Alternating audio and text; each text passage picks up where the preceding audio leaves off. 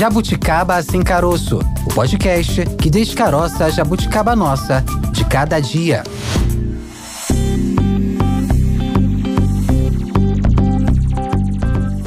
Olá, como vai? Tudo bem? No ar mais um Jabuticaba Sem Caroço, podcast da Sputnik Brasil com os assuntos do nosso cotidiano. Comigo, Maurício Bastos e com a Tayana de Oliveira. Tudo bem, Tay? Tudo bem, Maurício. Vamos embora para mais uma semana. Natal tá chegando, hein, Maurício? Natal chegando, o ano acabando, contando os dias para virada para 2024 e sempre que tem virada de ano, sempre que tem ano novo chegando, quando a gente fala de política, a gente pensa em mudança também mudança no, nos ministérios. O, historicamente, essas ocasiões são utilizadas aí, são adotadas por presidentes, por secretários em âmbito estadual para fazer a chamada reforma ministerial, reforma no secretariado e é essa expectativa que ocorra lá em Brasília, né, Thay? Isso que ocorra ainda no início de 2024, uma pretensão do presidente Lula em fazer essa reforma ministerial, apesar de ele não estar falando tão explicitamente sobre isso, mas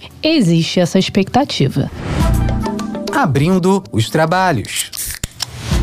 E no âmbito dessas mudanças, elas devem atingir Rui Costa, do PT, que pode ser transferido da Casa Civil para a presidência da Petrobras. A tendência, segundo auxiliares presidenciais, é de que a definição do sucessor de Flávio Dino no Ministério da Justiça também entre no bojo da reforma prevista para janeiro. Há quem aposte que Lula também fará mudanças nos ministérios da Defesa, comandado por José Múcio, e dos Direitos Humanos, de Silvio Almeida. Pois é, Tayana, nos bastidores começou começou, já começou a guerra pelos substitutos na pasta, em cada pasta em que há essa expectativa de mudança, né? E aí a moeda de troca é o que? É o apoio ao governo federal em todas as suas pretensões, em todos os seus projetos que tramitam na Câmara e também no Senado. Aí de um lado o PT. PT defende o protagonismo no primeiro escalão, quer estar em destaque sempre com os principais ministérios, e aí do outro lado o que a gente vê? Os apoiadores de primeira hora do governo, PSB, os partidos que compuseram a rede de apoio que ajudaram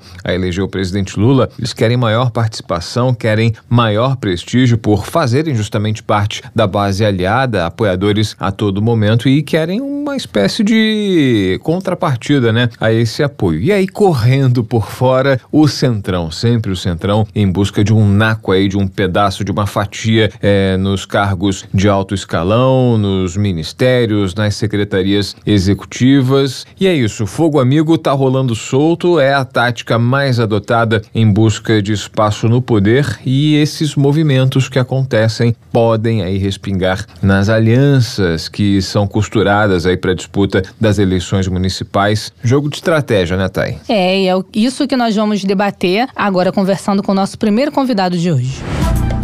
Politicando por aí. Marcos Iannone, professor do Departamento de Ciência Política da Universidade Federal Fluminense, a UF, também coordenador do programa de pós-graduação em Ciência Política na mesma instituição. Seja bem-vindo, professor, aqui ao Jabuticaba Sem Caroço. Tudo bem? Tudo bem. Prazer estar aqui com vocês, Maurício e Tayana, né? Professor, vamos começar fazendo já essa projeção, né? Existe essa expectativa para que agora em janeiro, no início de 2024, ocorra essa reforma ministerial. É, o que a gente pode pensar como mudanças que podem de fato ocorrer? Que movimentações devem ser confirmadas nesse início de ano? Certo. É, em primeiro lugar, acho que é importante mencionar que essa reforma é diferente da mini-reforma que teve entre agosto e setembro, que visou dar, dar mais espaço para o centrão, né? Pelo que nós ouvimos, comentários, o que a gente lê, é mais uma reforma para focar no núcleo político do governo. É importante a gente ter noção de que nós aqui não somos é, pessoas de dentro do governo, né? Então, podemos até eventualmente, vocês são jornalistas, consultar algumas fontes, tal, mas em geral a, a informação que eu tenho para passar aqui para vocês são provenientes do noticiário, a gente vai pesquisando, né, e vendo alguns cenários conforme é, vai aparecendo nos meios, nos meios de comunicação. A grande questão que é, inicia essa proposta de reforma ministerial, você mencionou janeiro, tem também quem fale que no caso do Ministério da Justiça possa ser ainda antes do final, final do ano, né? A gente lembra que esse ano, no 8 de janeiro, né, praticamente logo após o Réveillon, teve os acontecimentos lá em Brasília, né? E o ministro da Justiça ocupou um papel importante, né? Eventualmente o governo Lula, o Lula queira mudar até mesmo antes de janeiro, não, não sabemos, né? Mas o grande ponto é exatamente esse, é a saída do ministro Flávio Dino do Ministério da Justiça, porque ele se tornou, né, vai se tornar ministro do Supremo Tribunal Federal. Então, um dos deflagradores dessa reforma é a, a substituição do ministro da, da, Justiça, né? Tem vários nomes é, sendo cotados, né? Um deles é do próprio ministério, que é o o secretário executivo do Ministério da Justiça, o Ricardo Capelli, né, que é um atual braço ministro do direito do ministro, que foi testado no começo do ano, substituiu o ministro Gonçalves Dias na, no Gabinete de Segurança Institucional, é um quadro político importante. Esse é um dos nomes é, citados. Outro nome do ex-ministro Ricardo Lewandowski, né, ex-ministro do,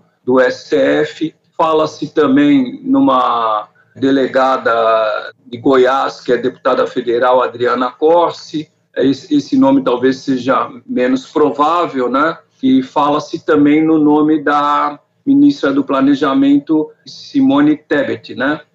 Em relação a Simone Tebet, o que a gente sabe é que ela talvez seja mais propensa, caso seja convidada, a aceitar o Ministério da Justiça, mas é, sem a área de segurança pública. Nesse caso, precisaria haver um desmembramento, né, a criação de um Ministério da Segurança Pública, né, porque a segurança pública é um abacaxi difícil de descascar. Inclusive, avalia-se que o Flávio Dino não teria sido tão bom na segurança pública em termos de melhorar os indicadores nessa área tão importante, né? Vimos, por exemplo, vários problemas ao longo desse ano é, na Bahia e no Rio de Janeiro, né? Então, além do Ministério da Justiça, né, cogita-se também uma eventual é, substituição do presidente da Petrobras, né, o Jean Paul Prats, né? Problemas relacionados à política de preços, né, dos combustíveis e derivados de petróleo, né?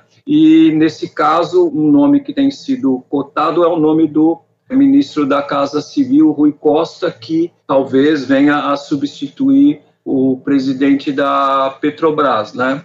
Fala-se também na uma eventual mudança no Ministério das Relações Institucionais, né, que é encabeçado pelo ministro Alexandre Padilha, né, um dos nomes cotados né, seria o do Márcio França, do PSB, né, que na reforma que teve, a mini reforma que teve em agosto, setembro, ele, ele ficou com o Ministério da Micro e Pequena Empresa, recém-criado, né, que não seria um, um, ministério tão relevante, né, tão, com tanta visibilidade, então cogita-se da substituição do Padilha pelo Márcio França. E, e o Padilha é um quadro do, do, governo, é um nome muito próximo ao Lula, mas considera-se né, que o Centrão, por exemplo, e até pessoas de dentro do, do PT teriam ficado um pouco insatisfeitos com o modo como, como teria sido conduzida essa mini reforma ministerial pelo Padilha. Alguns falam que teria tido vazamentos de conversas sigilosas entre as pessoas envolvidas nessa negociação e que isso teria implicado num certo desgaste do, do Padilha. Relembro aqui novamente para você que estamos aqui falando em termos né, de, de especulação, né? Então, é, é um governo de, de, frente ampla, né? um governo que tem, que tem o centrão, que tem uma frente muito grande de partidos, né? não é fácil é, equacionar tudo isso, sempre tem certas insatisfações, mas retomando ao ponto inicial, essa reforma é uma reforma que é deflagrada pela substituição do Flávio Dino, que vai para o STF, e o governo acho que quer aproveitar esse momento para dar uma mexida no seu núcleo político, né, e, e, eventualmente dar uma melhorada, né, do ponto de vista dos interesses do governo na gestão da Petrobras. Por fim, entre outros nomes que têm sido cotados, chega-se a especular sobre a possibilidade da ministra Gleisi Hoffmann passar a ser a secretária executiva da, da Casa Civil, que atualmente é um cargo ocupado pela Miriam Belchior, né? Tem essa especulação também e, e cogita-se também da possibilidade de mudança do, do, no Ministério da Defesa, o José Múcio, e, e, no Ministério de Portos e Aeroportos, que é encabeçado pelo Silvio Costa, embora esse ministro é, encabeçou esse ministério agora em setembro, né? Não sei se efetivamente isso vai ocorrer. Então é isso, por enquanto. Ou seja, é uma macro reforma ministerial, né, para, enfim, fazer aí a, a, dualidade, o jogo de palavras com a mini reforma ministerial, né? E o interessante, né, professor Marcos Giannone, é que a gente tem aí eh, mencionado, né, é claro, né, sublinhando que tudo trata-se de especulação, não há por enquanto nada de, de elementos, né? Não há nada, apenas, apenas informação de bastidores a respeito desses movimentos. É que o terceiro pode ser o terceiro ministério, né? Terceira pasta ocupada pelo Márcio França, né? Que começou ministro de Portos e Aeroportos, passou para um ministério, como você destacou, de menor expressão, né? Que trata de assuntos de empreendedorismo e podendo ser deslocado aí para uma pasta de maior relevância no, no contexto do governo, né? Talvez o, o importante seja contemplar a todos para de modo a não criar melindre entre os integrantes da base do governo e também abraçar o centrão de forma a manter suas pautas, a manter as pautas do governo em alta, em aprovação no Congresso e também no, na Câmara dos Deputados e também no, no Senado Federal, né? Isso, Maurício. Eu preferiria, né, caracterizar como nem micro nem macro, algo, algo intermediário, digamos assim, pelas especulações. Assim, não, não se fala em mudar, por exemplo, sei lá, oito, dez nomes, né? Talvez três, quatro, né? E na outra foram, foram, na outra foram três, né? né? Nessa aí, quem sabe, de quatro a cinco, por aí, né? De três a cinco. É que a gente, em função das especulações, acaba entrando em contato com todos esses nomes aí, né? Mas vamos ver efetivamente como é que o, que o Lula vai equacionar. O, em relação ao Márcio França, o Alckmin é do PSB, né? Que é o par, mesmo partido do Márcio França. O Alckmin é o, é o vice-presidente da República e se dá muito bem com Lula, né? As relações aparentemente estão indo muito bem, né? E ele é aliado, né, partidário do Márcio França, né? Então existe essa especulação de que o, o Márcio França, o PSB não se sentem assim tão bem, tão bem contemplados, né? Agora precisaria ver mesmo se isso vai acontecer, porque o Padilha é, é um, nome muito importante, né? Nesse caso, o Padilha iria para onde, né? Então o Dino é, vai para a STF, né, já tem que resolver quem é que vai substituí-lo. Me parece que desses que eu mencionei, o mais cotado é o, o Caprilli, né? Tem também o Rui Costa, que está sendo cotado para Petrobras, ele é do núcleo político, e o terceiro nome do núcleo político, desculpe, Caprilli não, Capelli, né? Ricardo Capelli. O terceiro o terceiro nome do núcleo político que está sendo falado é o do Padilha, né? Então, eu acho que, que, em relação ao Ministério de Relações Institucionais, se o Márcio França entrar no lugar do Padilha, a gente tem que pensar para onde vai o Padilha, né? Porque é um quadro que de confiança do Lula e que, diante né, da importância de quadros políticos que saibam articular, que saibam formular, né, creio que o Padilha não será é, desperdiçado. Né? Então, fica aí em aberto para onde iria o Padilha caso o Márcio França assuma Ministério das Relações Institucionais. Agora, professor Marcos, ah, observando todos esses nomes, todas essas pastas, todas essas possibilidades, expectativas e especulações de movimentos nos ministérios do governo Lula, né? A gente observa que se trata de, enfim, pasta do, do Ministério da Justiça, Ministério dos Direitos Humanos, pastas relevantes aí dentro do, da estrutura de governo e que tem nomes que estão circulando circulando aí que não fazem parte, por exemplo, do Centrão. São nomes do PT é, cotados, são nomes do PSB, que é um partido muito forte da base aliada, né? Que é o partido do vice-presidente da República, Geraldo Alckmin, partido que também é o partido do agora ministro do STF, Flávio Dino. Há pastas e pastas destinadas ao Centrão. Algumas são estratégicas, né? Algumas não é, passam longe das mãos do, do Centrão. É por aí que é essa avaliação que a gente pode fazer?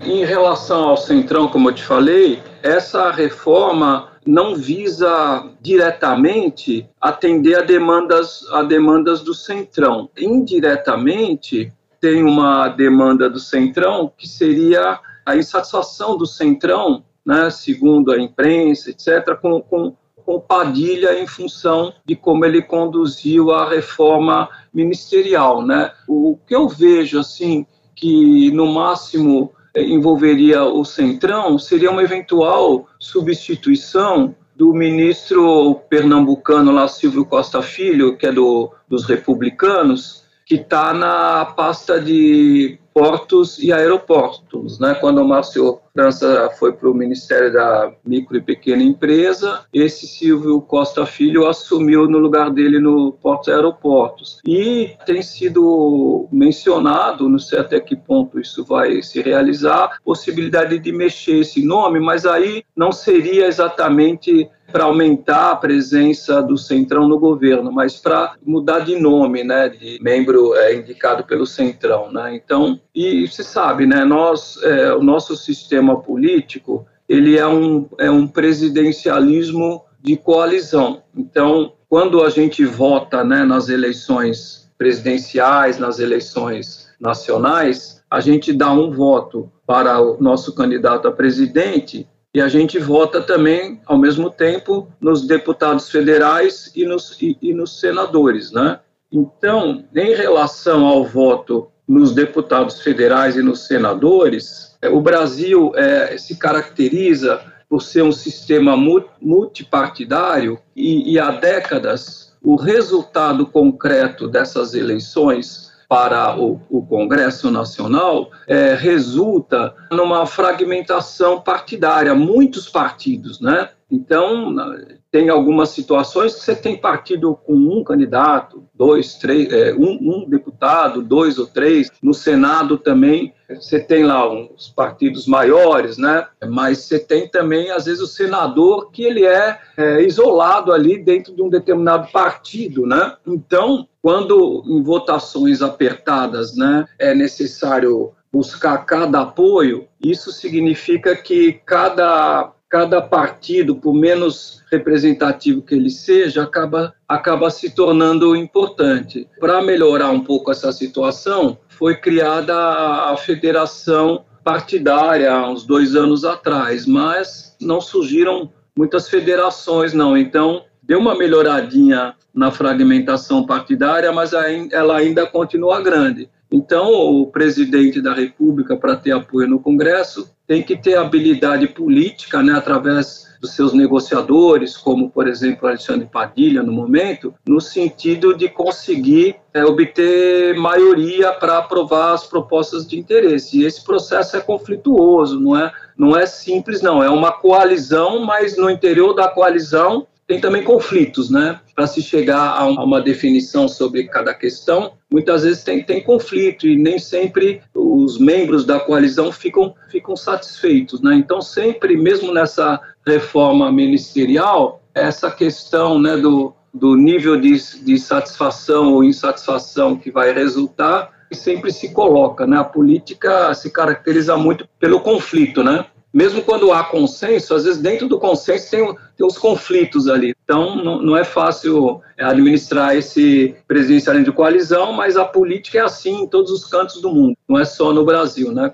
Política não é um jogo para iniciantes, é um jogo para profissionais, digamos assim. Agora, professor, ano que vem, né, 2024, vai ser um ano de eleições municipais. De alguma forma, essas movimentações nos ministérios, elas podem respingar nas alianças estratégicas para a disputa das eleições municipais? Olha, sempre alguma relação tem, mas como, pelo que os meios de comunicação, as fontes que eu, que eu consulto, né, têm dito que o centro dessa reforma é, é, é o núcleo político, é, aparentemente ela vai mais envolver o, nomes do PT, né? Então, por exemplo, Alexandre Padilha é do, é do PT, Rui Costa é do PT. Mencionei eventualmente o nome da Gleisi Hoffmann. Esses três são do PT. Quem é dos nomes que eu mencionei, eu destacaria dois que não são do PT, que estão cogitados, né, que seria o Márcio França,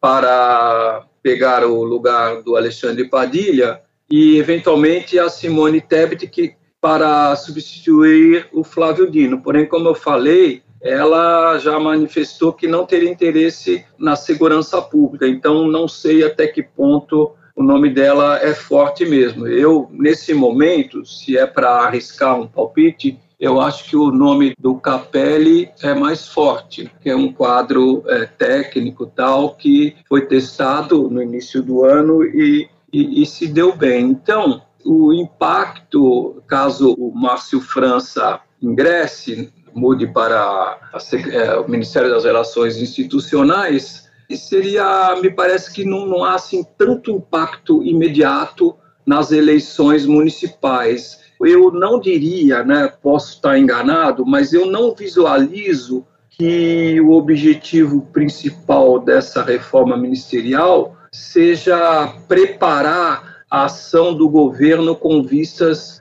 às eleições municipais. Sem dúvida, o governo Lula, né, o PT, e os demais partidos vão se organizar para as eleições municipais, o bolsonarismo, tudo, né? Mas eu não diria, posso estar enganado, que essa reforma visa as eleições municipais. Nós estamos conversando com Marcos Giannone, chefe do Departamento de Ciência Política da Universidade Federal Fluminense, professor do Departamento de Ciência Política e também é, coordenador do programa de pós-graduação nessa cadeira na Universidade Federal Fluminense. Professor Marcos, é, destacando aí a, essa questão da reforma ministerial e o fato de a, da possibilidade dela ocorrer, mas dentro do núcleo político do governo, né? É, em PT e partidos aliados, partidos da base governista, e não envolvendo o Centrão nessa questão. Né? No máximo haveria uma questão relativa ao fato de o Centrão estar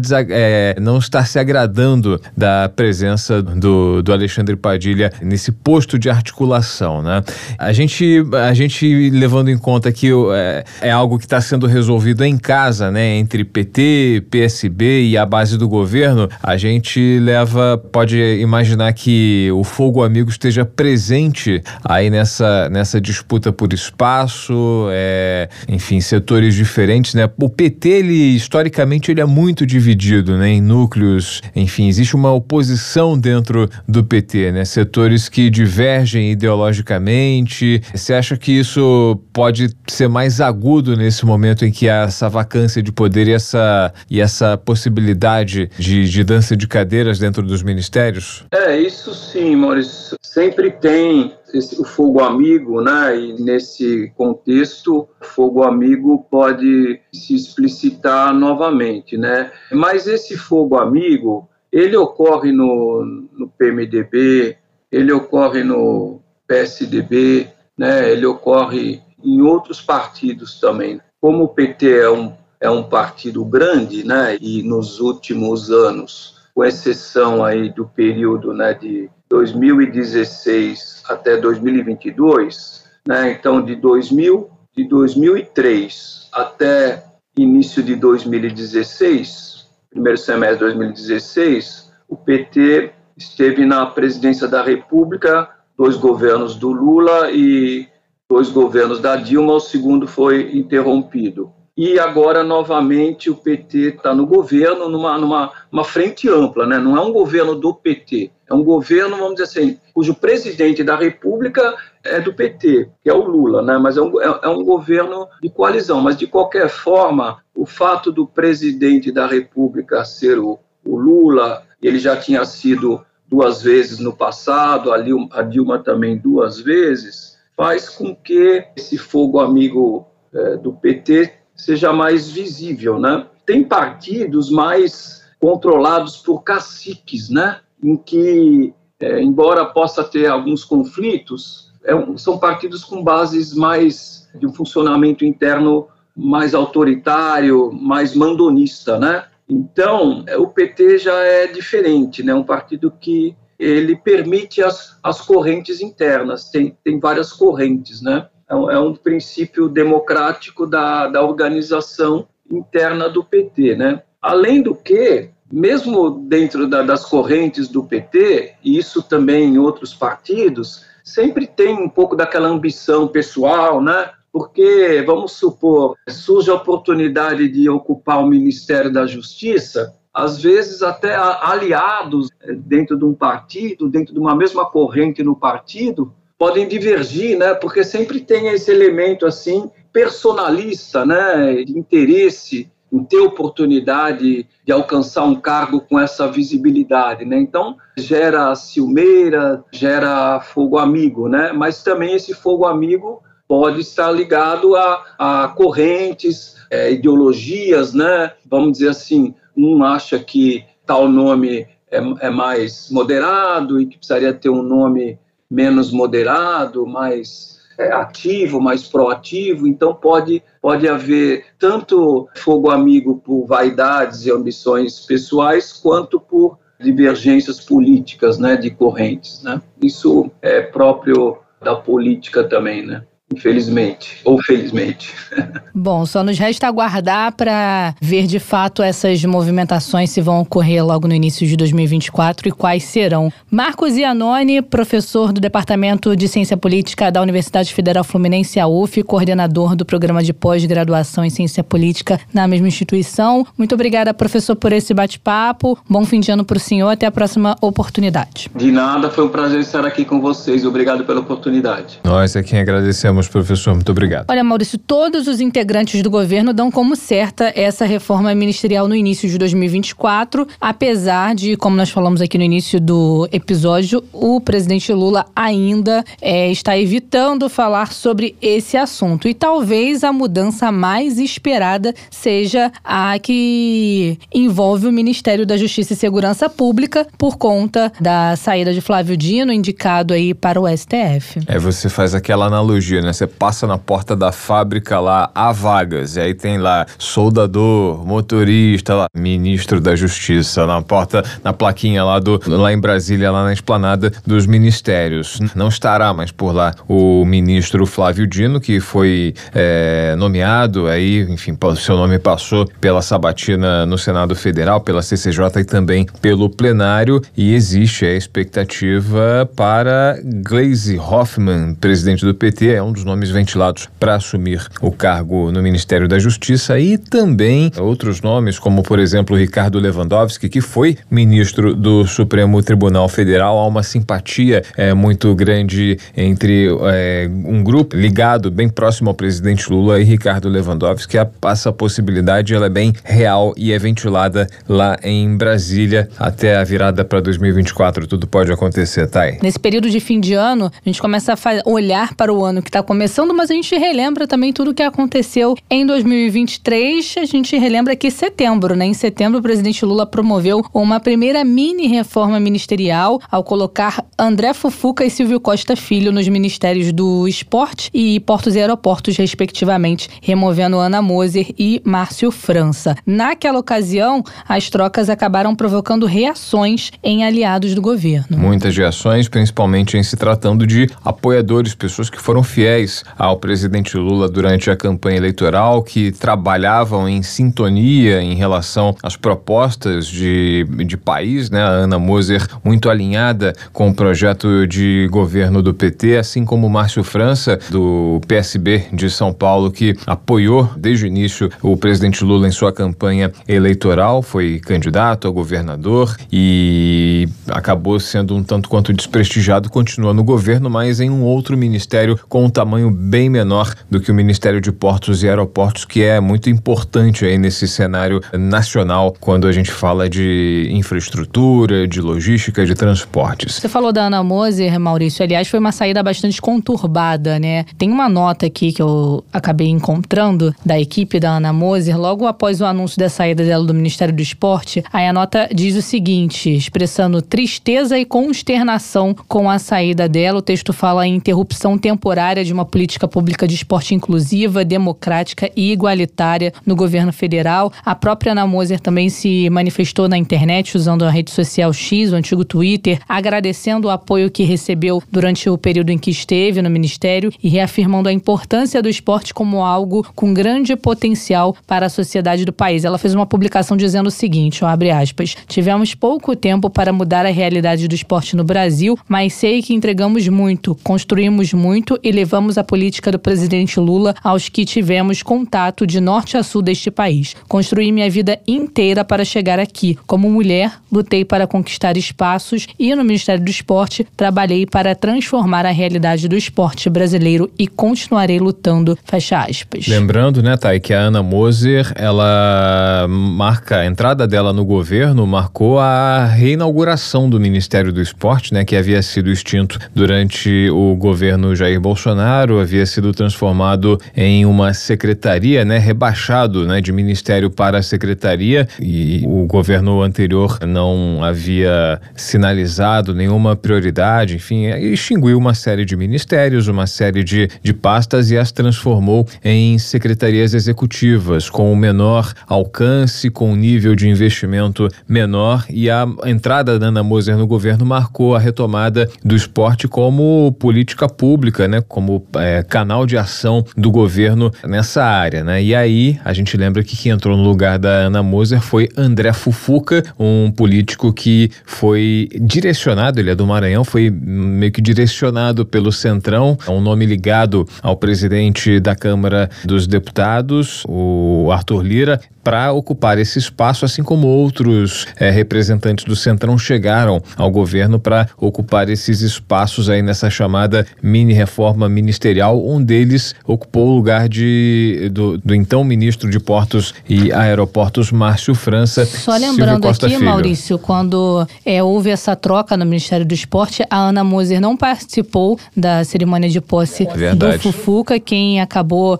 é, fazendo essa cerimônia foi o então o ministro Flávio Dino, né, ministro da Justiça, e no discurso, inclusive, a Ana Moser foi elogiada, foi homenageada e o Fufuca pediu confiança, paciência e pedindo para que não seja julgado apenas pela sua gestão. Ele até deu uma declaração, ó, abre aspas, não pela minha idade, não pelo preconceito ou pelo nome, e após a minha gestão avalie se eu mereço ou não o voto de confiança e o aplauso de cada um de vocês, fecha aspas foi o que disse o André Fufuca na cerimônia de posse dele, pedindo para que seja julgado apenas pela gestão e não por outros aspectos. Pois é, além do André Fufuca, o Silvio Costa Filho, ministro de Portos e Aeroportos, assumiu o cargo no lugar de Márcio França, que vinha é, tocando o Ministério de Portos e Aeroportos e foi realocado no ministério que foi numa pasta que foi criada para abrigar o Márcio França como um político aliado de primeira hora do governo, né?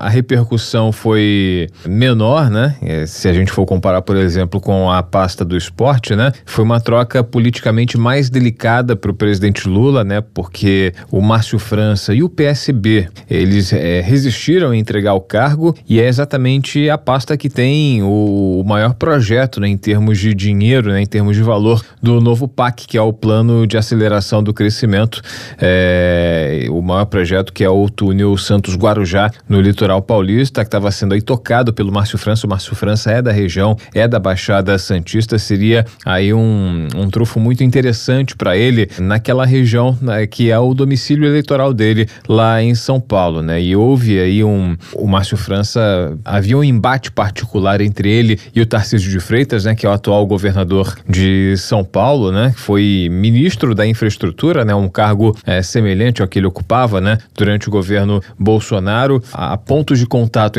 entre Tarcísio de Freitas e Márcio França. E aí acontece essa troca que foi muito dolorida para o governo Lula, mas ele, Lula se sentiu obrigado a ceder às pressões do Centrão e entregar essa, essa pasta para um aliado do presidente da Câmara, Arthur Lira. Silvio Costa que assumiu a, a, o ministério, né, com choro no discurso de nomeação, né, quando assumiu o cargo, ele disse que foi um esse marcou um momento de conciliação, falando em trabalhar para poder unir Pernambuco, unir o Brasil, agradecer ao presidente Lula pela oportunidade, é, dizendo, ressaltando aí a responsabilidade, né, como a maior responsabilidade da vida dele, poder ser ministro do Brasil e também elogiando o trabalho feito por França, disse, falou em continuidade de projetos, incluindo aí a campanha pela diminuição do preço das passagens aéreas. Pois é, e assim, a gente lembra que além dessas duas trocas, né, que foram realizadas durante essa chamada mini reforma ministerial, a gente pode dizer que isso até saiu barato para o governo, né, porque havia outras pastas sendo almejadas pelo Centrão, né, pelo grupo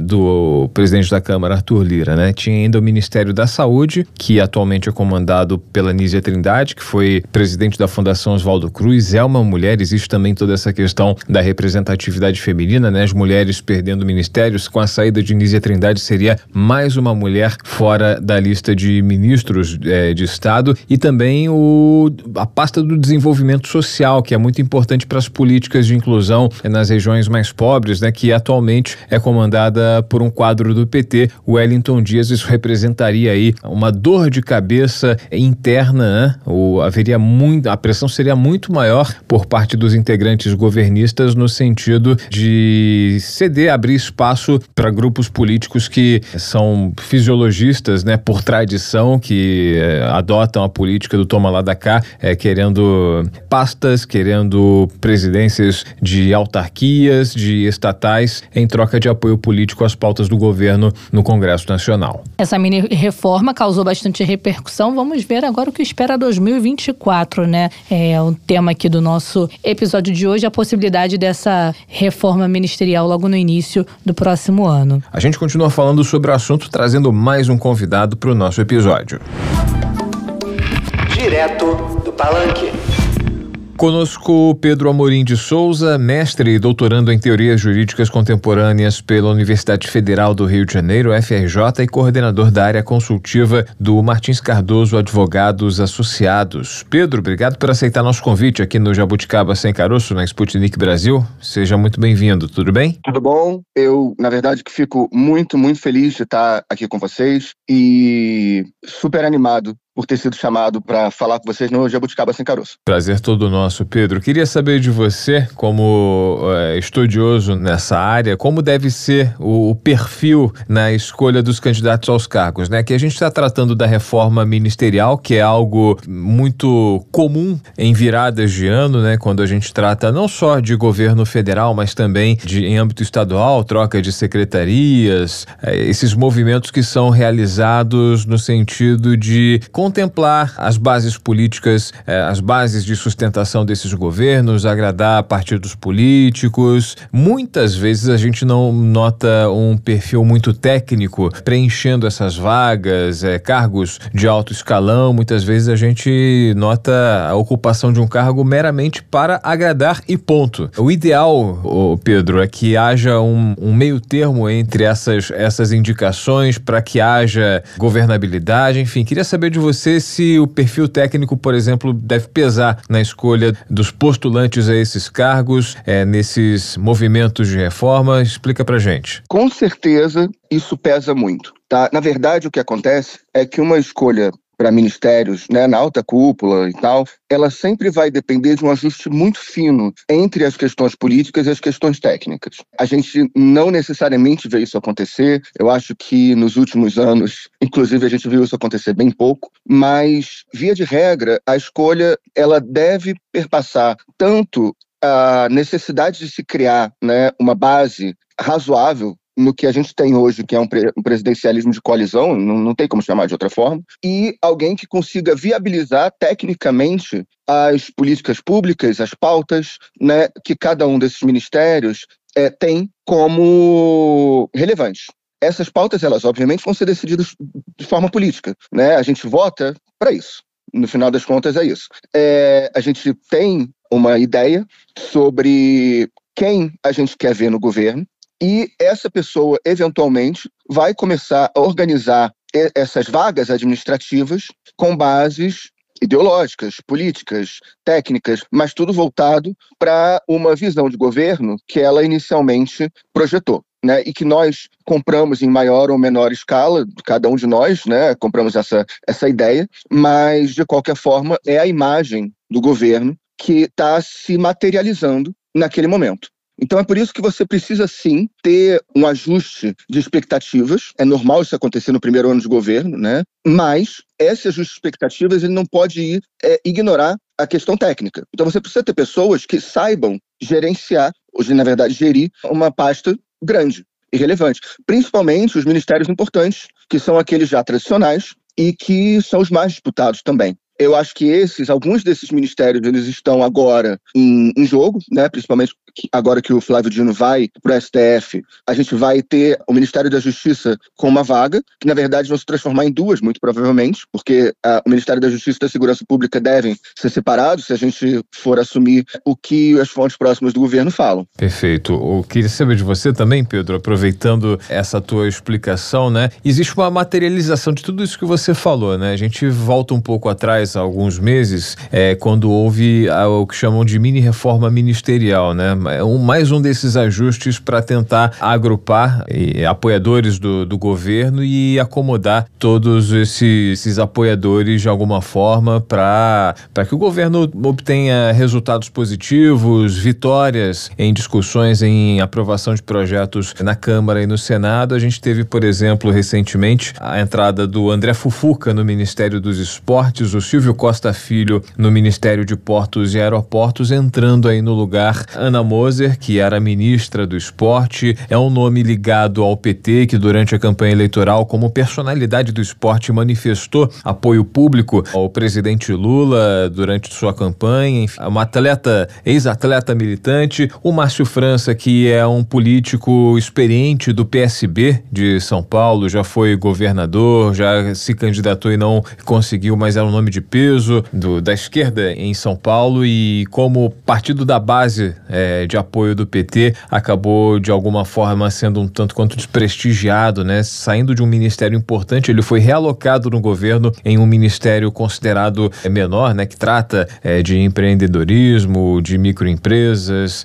Você acha que essa, essa, essa realocação né, de alguma forma de, de ministérios, esse deslocamento para tentar agradar principalmente o centrão que vem sempre sedento por cargos, sempre sedento por é, empresas públicas, por cargos de alto escalão. Isso de alguma forma não pode enfraquecer o, o governo na sua essência em nome da governabilidade?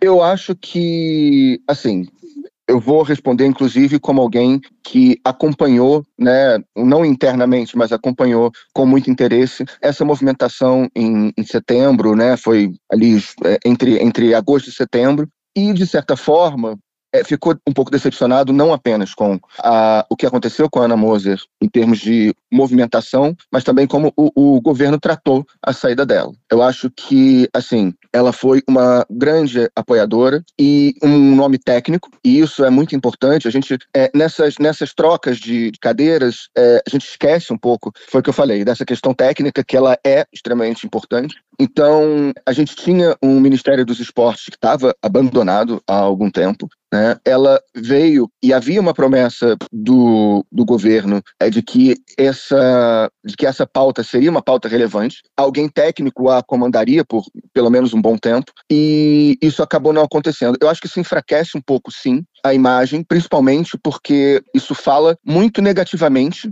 sobre um grupo demográfico extremamente importante para a eleição de 2022. Assim, havia 11 mulheres inicialmente nos ministérios. O governo Lula, né, ele só é governo Lula hoje porque ele abraçou a pauta da participação feminina em regiões estratégicas do governo.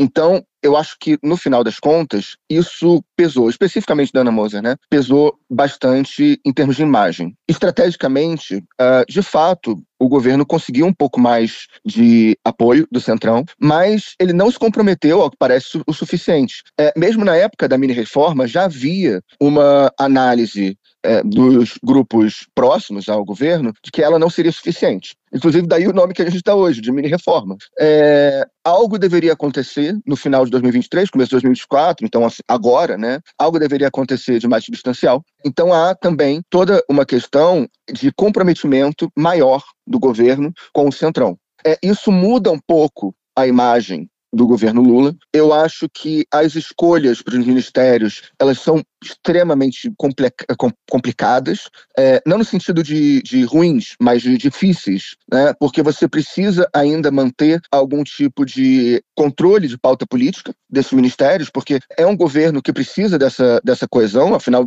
de contas o lema dele é esse, é, então, a gente tem esse problema, sim, a ser enfrentado agora a imagem do governo ela está em jogo. Uh, de certa forma, os grupos que sempre o apoiaram estão decepcionados com uh, algumas medidas. Uh, eu acho que principalmente as pautas feministas elas estão elas se veem muito pouco prestigiadas com razão, né? É, eu acho que por exemplo há uma uma fala, né, ocorrendo sobre a possível saída do Silvio Almeida do Ministério dos Direitos Humanos, o que eu acho que seria um grande tiro no pé do ponto de vista ideológico, do ponto de vista político.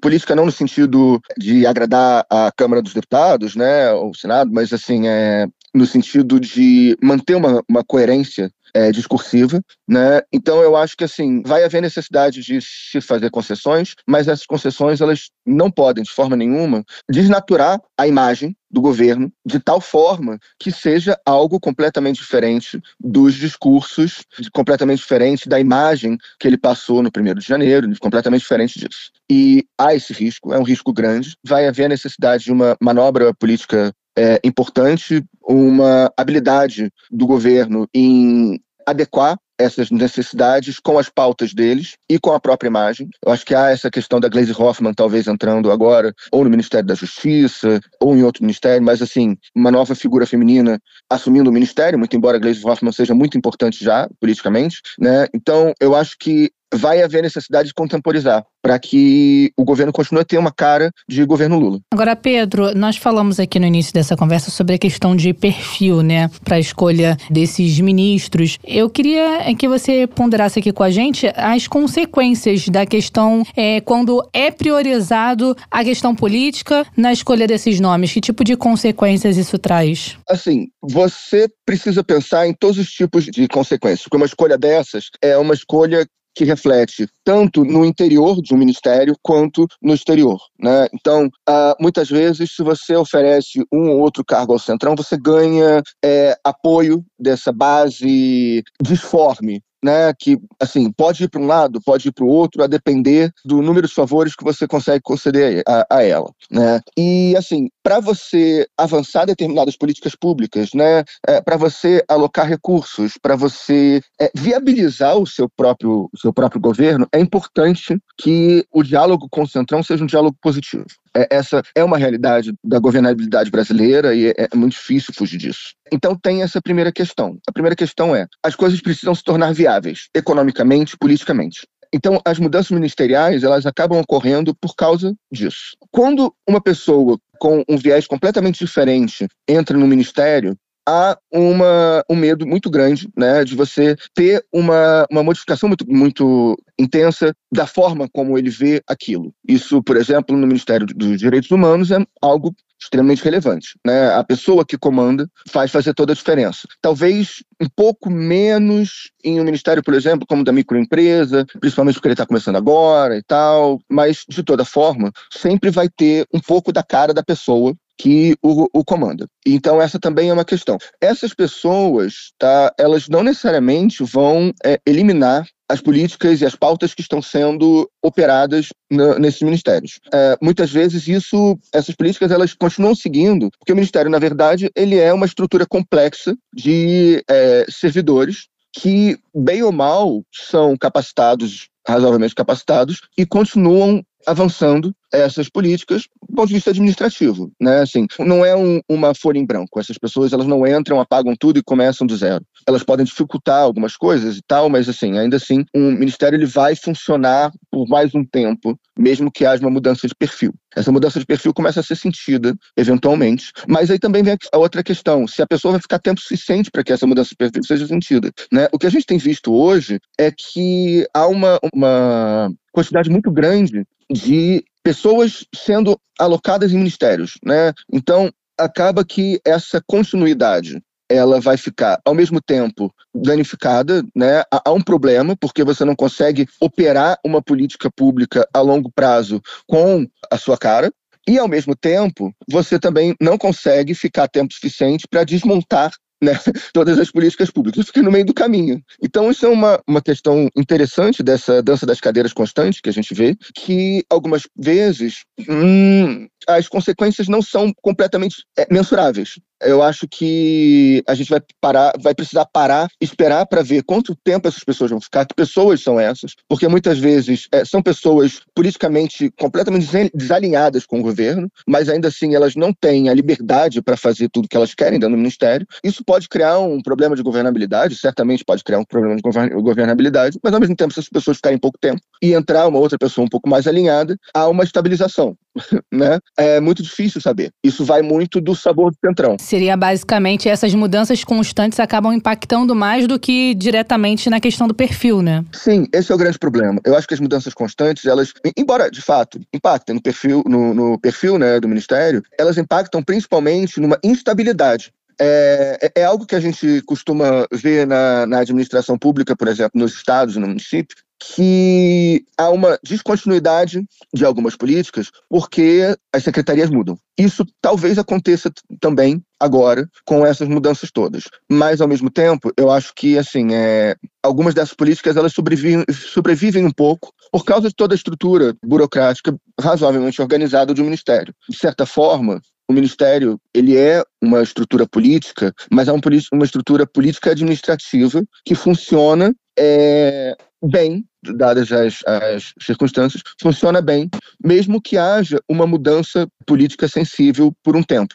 Eu acho que, que isso é interessante, é, é imaginar que bem, a não ser que você acabe com o ministério, no caso, e, os, e os servidores sejam realocados, é, há uma certa estabilidade para que não haja uma, um rompimento imediato, brusco, de todas as políticas públicas. São muitas coisas acontecendo no Ministério, mesmo que alguém queira efetivamente destruí-lo por dentro, ele vai demorar pelo menos alguns meses, ou talvez um ano para fazer isso, dois anos para fazer isso. Nós estamos conversando com Pedro Amorim de Souza, mestre e doutorando em Teorias Jurídicas Contemporâneas pela UFRJ e coordenador da área consultiva do Martins Cardoso Advogados Associados. Pedro, você falava em consequências desses movimentos, né? E eu queria fazer aqui um paralelo com o mundo do varejo, né? Enfim, o governo trabalha com clientelas, né? É, tem a clientela para atender a, a, classe política, a clientela que é o, é o, o, que na verdade é o cliente final, que é o, a população em geral, né? Você acha que esses movimentos que, que acontecem, né? Como já aconteceu aí nessa mini reforma, como está prestes a acontecer agora na virada do ano com uma reforma ministerial mais ampla, ela não coloca em xeque a questão da credibilidade do governo junto, a, a, principalmente principalmente a clientela final, que é a população em geral, a população que vota com algum nível de consciência, que vota eh, ideologicamente falando, sabendo, né, sabendo em quem vai, em quem direcionou o seu voto, enfim, não, não existe um, um risco de, de, de, decepção em relação à coerência das iniciativas do governo, é, quando, quando há uma, uma simples acomodação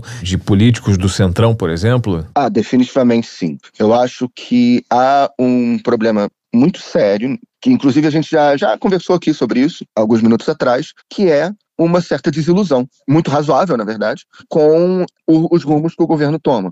E, assim, alguém pode contra-argumentar que faz parte da governabilidade, né? E que há a necessidade de você contemporizar, a necessidade de você é, ajustar expectativas, né? Que o governo ele entra num momento, o governo Lula, né? Ele surge num momento extremamente complicado da política brasileira, né, em que você tem polos opostos precisando dialogar, né, assim, há grupos de direita, há grupos de extrema direita que ainda assim participam do governo de alguma forma, do, do não do governo no sentido de ser do governo Lula, de ser a base do governo Lula, mas eles estão lá, eles votam, eles fazem barulho, eles demandam. Então, assim, embora haja toda essa necessidade né, de fazer uma contemporização, ainda assim, algumas decisões tomadas, elas tendem a não se justificar completamente à luz da, da população, principalmente a população é, que votou efetivamente no governo Lula, né, que, que votou de forma militante, que é, acompanhou o drama do Lula nos últimos anos, que acompanhou o drama do Estado brasileiro nos últimos anos, né? Eu acho que essas pessoas elas têm o direito absoluto de se sentirem, de certa forma, decepcionadas com algumas alguns dos movimentos, né? porque são movimentos muito acentuados, principalmente assim, remoção de mulheres de cargos importantes, né? colocar o Ministério dos Direitos Humanos em xeque, que é, foi assim, foi uma grande bandeira. Então, assim, o, o que a gente vê é que, para além dos movimentos políticos tradicionais, algumas das bandeiras principais é, estão sendo sacrificadas ou estão em vias de ser sacrificadas em em, prol da governabilidade. E é aquela história: uh, você faz um pacto com o diabo. Né? Em determinado momento, isso pode se voltar contra você. Em determinado momento, você pode perder apoio político de grupos que são muito importantes, foram muito importantes e continuarão a ser importantes, por conta de uma má leitura do cenário né? Assim, algo como, não, essas pessoas vão nos apoiar independente de qualquer coisa, então é, eu acho que é, é necessário sacrificar em prol de governabilidade é, pautas caras a elas, né? Isso é um problema sério, porque mostra que o governo estabeleceu prioridades, e entre essas prioridades, algumas das que muitas das pessoas julgavam as mais importantes, não são de fato tão importantes assim nesse momento. Eu entendo que é um momento muito complexo, é um momento muito difícil de, de estabelecimento de viabilidade para governar, mas você não pode perder de vista determinados valores e determinadas escolhas políticas que te levaram até ali.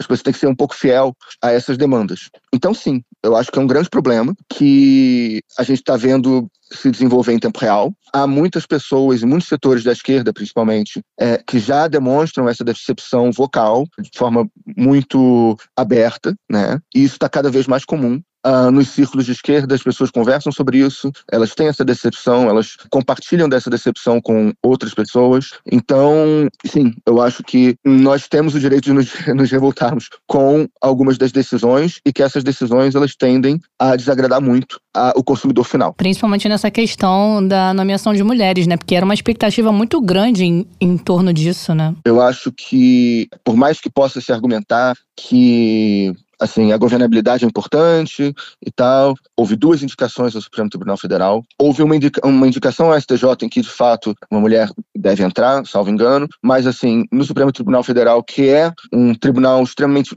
visível, né? Ele é um tribunal político também, ele é extremamente central ao poder brasileiro. A gente simplesmente subtraiu mulheres. Nem sequer substituiu uma mulher lá por uma nova ministra então, a saída da Rosa, que poderia ser um momento para trazer uma nova ministra ao STF, não se concretizou assim. Isso foi algo, foi um baque muito grande, muito grande. Então, eu acho que sim, esse é um dos, uma das questões mais importantes e uma das questões em que o governo está cada vez mais decepcionando. Perfeito. Pedro Amorim, mestre e doutorando em teorias jurídicas contemporâneas pela Universidade Federal do Rio de Janeiro e coordenador da área consultiva do Martins Cardoso Advogados Associados. Pedro, muito obrigado pela sua participação aqui conosco no Jabuticaba Sem Caroço, na Sputnik Brasil. Obrigado pelas tuas explicações, enfim, pela sua aula aí e pelos teus pontos de vista e até uma próxima oportunidade. Muito obrigado, gente. Eu que agradeço. Tchau. Um abraço.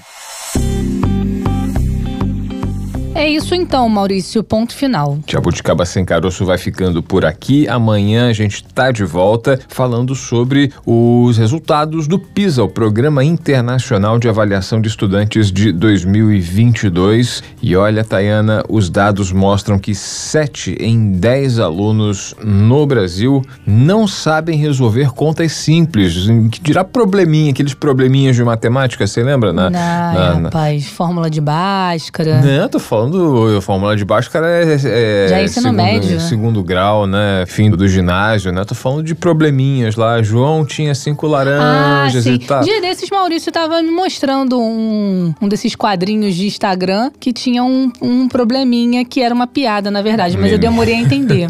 Não lembro também, mas. eu demorei a entender. Mas enfim, o que seria de mim sem a calculadora? Eu acho que eu me enquadro nesse perfil Bom, aí. nós somos humanas, né? Então É. tem uma justificativa, mas a garotada tá com um desempenho bem ruim na matemática na escola. A gente vai tentar entender o porquê disso. É, a falha, a deficiência na base de ensino, a gente vai conversar com especialistas em educação para tentar entender esse resultado e para ver se há uma solução para que o Brasil apareça bem de uma vez por todas nas próximas avaliações. Lembrando que estamos nas redes sociais. Opa! Tem o Instagram agora também, arroba jabuticaba underline SC e o nosso tradicional Twitter, que é o arroba jabuticaba SC. Você pode nos seguir e também interagir conosco por lá. É só acessar, então siga, curta, compartilhe, fique com a gente sempre. Tchau, tchau, Maurício. Até amanhã. Até amanhã, amanhã tem mais. Tchau, tchau.